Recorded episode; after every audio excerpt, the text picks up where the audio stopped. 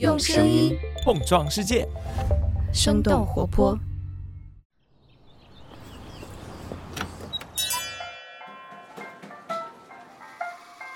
您的生动早咖啡好了，请慢用。嗨，早上好呀！今天是二零二三年的二月二十二号，星期三。这里是生动早咖啡，我是来自生动活泼的梦一，几条商业科技轻解读，和你打开全新的一天。都说现实往往比电视剧还要更加精彩。今年一开始，韩国娱乐行业就发生了一系列在韩剧里你可能都很难看到的大事件。其中最重要的事情就是防弹少年团的老东家 HYBE 成为了 SM 娱乐的最大股东。虽然说体量上可能差了百倍，但是从两者的关系上来看，我们可以简单的理解为这是韩版的张一鸣收购了马化腾所持有的腾讯股份。这场收购大战在制作这期节目的时候仍然在发酵。那对于从业者来说，这也是韩国娱乐巨头之间重新洗牌的时刻，而且和韩国互联网巨头以及财团之间密切相关。对于艺人的粉丝来说，这是影响了多个顶级流量发展前景的资本家的互斗；而对于吃瓜群众来说，这是一个需要霸榜微博热搜的连续剧，其中还能够看到叔叔侄子之间互斗的狗血剧情。那么这场收购大战到底是怎么发生的？K-pop 为什么又能够持续的吸引到越来越多的全球粉丝呢？我们今天的轻解读就与此相关。在这之前，我们先来关注几条简短的商业科技动态。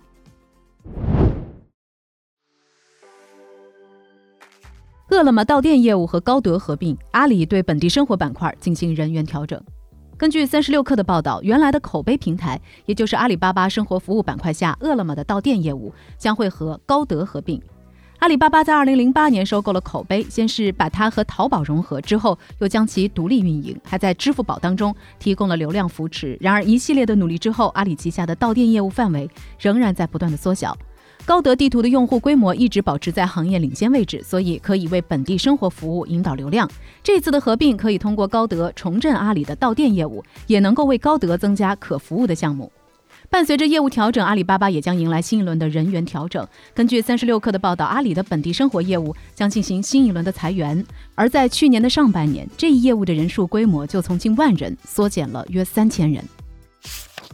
京东将要升级百亿补贴，直接对标拼多多。根据三十六氪的报道，京东将会在三月八号正式上线百亿补贴频道，目前已经进入商品池选定以及竞价系统上线前的冲刺阶段。这一次百亿补贴将在京东 App 之内拥有一级入口，也就是说，用户一打开京东就可以直接看见百亿补贴的按钮。除此之外，以往的京东秒杀仅仅出现在六幺八或者是双十一等等大促活动期间，但是现在的百亿补贴将会转化为日销模式，也就是说，我们每天都能够看到。京东将在后台设置全网比价系统，比价的对象包括拼多多、抖音、淘宝和快手等等平台。其实早在两年前，京东就开始百亿补贴的尝试，但是因为预算有限，而且选品局限，主要是以自营商品或者是三 C 品类为主，效果并不尽如人意。京东内部虽然有一系列的争议，但是这一次的补贴在预算层面上并不设上限。拼多多依靠对苹果、戴森和茅台等等大牌动不动五百元的巨大补贴，在过去几年里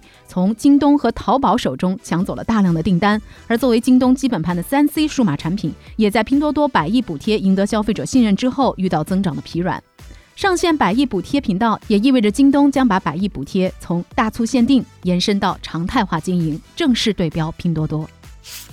爱奇艺向部分老会员恢复高清投屏服务。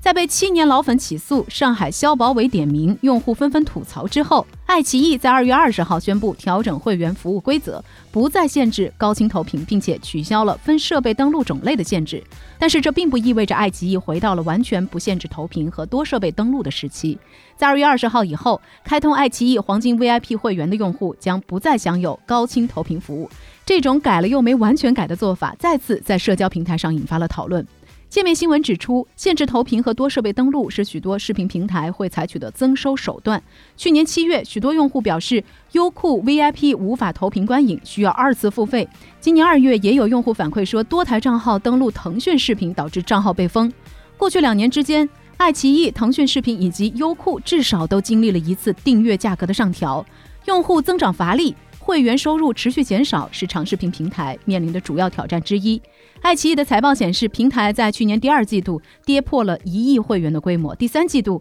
爱奇艺日均订阅会员总数更是同比减少了三百七十万人。三十六氪指出，涨价频繁、限制不同会员权益，虽然会相对推高平台的营收，但是并不可持续。与其降低用户体验，平台或许还能够通过优化管理、采购等等环节来实现降本增效的目的。Meta 测试脸书与 Instagram 的付费验证服务，强调提高真实性和安全性。在 Reddit、Twitter 和 Snapchat 这些平台之后，Meta 在二月二十号宣布推出他们的订阅服务，而且正在测试 Instagram 和 Facebook 的付费验证。其中，网页端每个月将收费十一点九九美元，移动端每月收费是十四点九九美元。通过授予一个经过验证的徽章，付费服务可以增加用户在平台上的可见性，为用户提供额外的身份盗用保护以及更加直接的客户支持等等。Meta 的 CEO 扎克伯格表示，这项功能将会在本周在澳大利亚和新西兰首先推出，并且会很快推广到更多的国家。Twitter 之前就在收入压力的驱使之下推出过付费认证服务，每个月付费八美元，Twitter 的用户就可以在用户名旁边获得一个徽章。Meta 的新服务听起来和 Twitter 十分相似，不过为获得 Meta 的验证，用户需要满足年满十八岁，并且提交和 Facebook 或者是 Instagram 上的名字和照片相匹配的身份证件。扎克伯格认为，通过要求用户提交有效合法证件，并且提供额外的保护措施，可以防止虚假账户激增，保护平台的真实性和安全性。那我们节目之前也报道过，Twitter 曾经在订阅服务推出之后，出现了大量冒名顶替的虚假账号，发布不实信息。Twitter Blue 也为此暂停运营了一个月。在重启之后，Twitter Blue 在美国范围内只有十八万付费用户，不到这个平台月活跃用户总数的百分之零点二。以上就是值得你关注的几条商业科技动态，别走开，我们马上一起和你来聊聊 K-pop 的全球化为什么会越来越成功呢？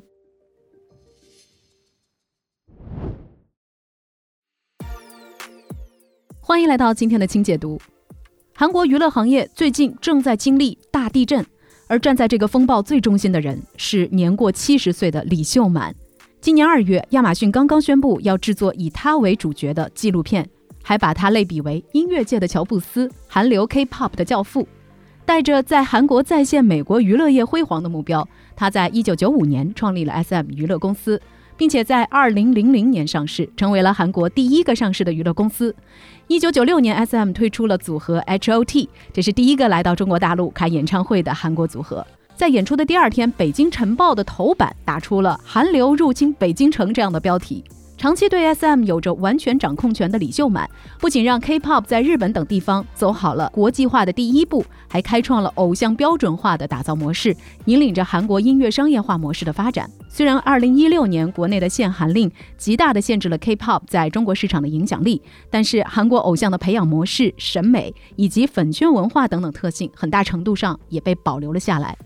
如果说个人意志的贯彻成就了李秀满的娱乐帝国。那么，这个帝国的根基现在正在摇摇欲坠。在连续三年亏损超过百亿韩元之后，S.M. 在二零二零年被韩国证交所从蓝筹公司降级为普通中型企业。同一时间，S.M. 每年向李秀满个人名下的公司 Like 企划支付巨额咨询费的消息也开始受到更多人的关注。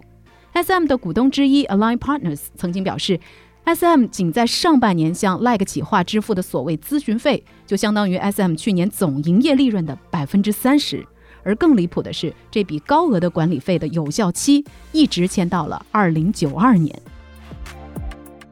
不过，S.M. 股东们和李秀满的矛盾在今年初开始集中爆发。在一月底的时候，韩国方面传出了李秀满大概率出局的消息。二月三号，S.M. 共同代表发布声明，宣布终止李秀满执行制作人合同，并且四天之后宣布，有着韩国腾讯之称的互联网公司卡考成为了公司第二大股东。同一天，李秀满从美国紧急返回韩国，并且提起诉讼。在极其复杂的展开过程当中，最关键的转折点发生在二月十号，韩国大型娱乐公司 Hybe 宣布收购李秀满手上百分之十四点八的股份。这样一来，Hybe 公司就成为了 SM 娱乐公司最大的股东。不少的网友还将 Hybe 理解成李秀满的白衣骑士，因为他还允许李秀满继续保有对 SM 一定的控制权。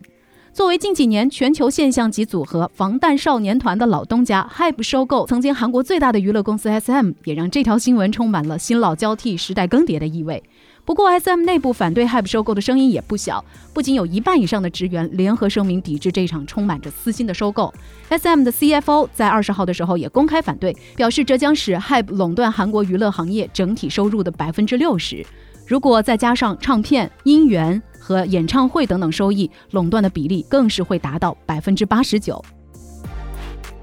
虽然结局还没有定下来，但是 HYBE 以这样的一种特殊的方式验证着自己的实力和财力。的确，在韩国的娱乐历史上，还从来没有出现过 HYBE 这样量级的公司。在 SM 被降级的2020年，HYBE 的营业利润已经是另外三家头部公司的两倍之多。在去年第一季度末，它还成为了韩国历史上第一家资产总量达到准财阀标准的娱乐公司。帮助 Hype 从激烈的竞争当中跑出来的，当然就是防弹少年团以及美国市场的成功。根据2019年韩国高丽大学发布的报告书《防弹少年团活动的经济效应》，防弹少年团2019年十月的三场首尔演唱会经济效应高达9229亿韩元，大约是8.62亿美元，相当于六家中型企业年销售总额。此外，因为防弹少年团演唱会而访问韩国的外国游客高达十八点七万人次。Hype 对于防弹少年团的依赖当然也是很明显的。以二零一八年为例，防弹少年团贡献了当时公司收入的百分之九十八。这种情况在公司推出新团、通过收购扩大艺人阵容之后，也没有发生本质的变化。随着成员需要去完成韩国的兵役义务，Hype 的股价也受到了明显的影响。当然，Hype 新推出的女子组合 New Jeans 也交出了破纪录的销量成绩。但是无论如何，在世界杯开幕式、格莱美颁奖典礼等等场合，Hype 作为一家公司，成功助力了 K-pop 全球化的蓝图，并且带动了韩流影响力从飞去海外表演到输出制作模式的转变。Hype 和 SM 的新闻还是正在进行时，下个月的 SM 股东大会将会至关重要。在未来的几周里，我们很可能会继续看到不少的反转，或者是真真假假的一些消息。不过从另一个角度上来说，这也让很多对韩流的认识还停留在江南 Style 或者是饭圈新闻当中的路人，也认识到了 K-pop 其实是在全球化的过程当中自我更新了。那么近些年来，在拓展全球市场的道路上，K-pop 又发生了哪些变化呢？变化之一，全球化的制作团队。关于韩流的全球化，李秀满曾经提出过著名的发展三段论。首先是出口韩流文化商品，比如说在海外市场卖专辑、周边等等。第二阶段是通过与当地公司或者是艺人合作扩大市场。最后一个阶段是与当地公司成立合作公司，在当地输出韩流文化的生产模式。人们或许能够在第三阶段当中看到一个没有任何亚洲成员，但是又严格遵守韩流模式的组合。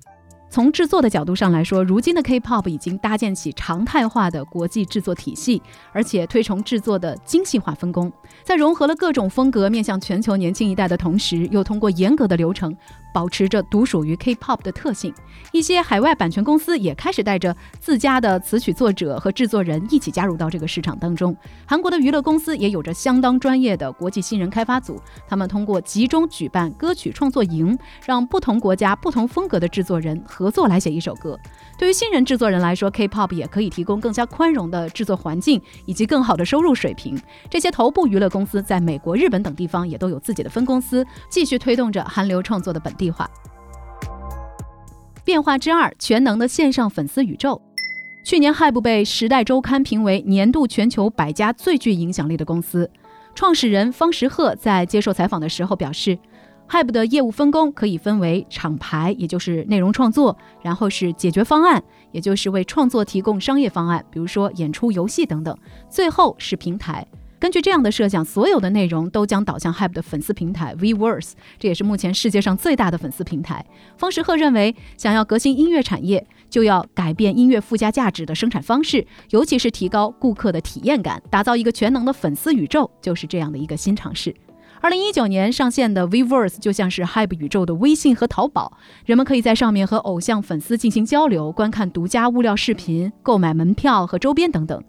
各家头部公司还都在 NFT 和元宇宙社交上有所投资，并且通过 VR 等等技术提高线上演唱会的观看体验。纽约时报的分析认为，在 K-pop 的世界当中，有着大量准备好了，而且对元宇宙社交比较宽容的用户群体，以及相当成熟的内容储备。那相比之下，美国的元宇宙社交就更加接近于一种轻量级的实验。虽然具体的效果还需要一段时间的观察，但是一个生动的、不分国界的粉丝宇宙已经成功了。凭借着强大的线上内容策划和呈现能力，Hype 的总资产在疫情三年当中翻了十倍之多。变化之三：多元的 IP 开发方式。为了挖掘更多的附加价值，K-pop 的艺人 IP 化开始跳脱出专辑和音乐。以开发度最为成熟的防弹少年团为例，在游戏方面，Netmarble 游戏公司所设计的游戏 BTS World 让用户可以成为艺人的经纪人，通过游戏可以和成员用一对一的方式来交流，然后收集内含有成员的样子还有声音的一些电子藏品。防弹少年团的乐高也在最近几天全球上架。除此之外，防弹少年团还和小说、漫画、表情包、玩具等等制作公司有过合作。通过多元的 IP 开发方式，K-pop 的艺人最终会被打造成一个文化象征，或者是身份归属，而且不仅局限于歌手或者是舞蹈的身份。在李秀满、方时赫的理想当中，K-pop 最终会超越演出和专辑的边界，成为一种流行全球的亚文化。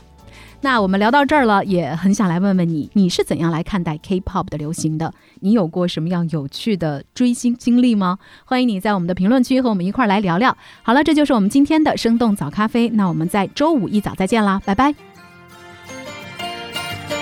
这就是今天为你准备的生动早咖啡，希望能给你带来一整天的能量。如果你喜欢我们的节目，欢迎你分享给更多的朋友，这会对我们非常有帮助。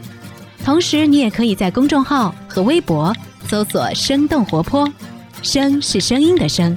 这样就可以了解更多与我们节目相关的信息啦。生动早咖啡，期待与你下次再见。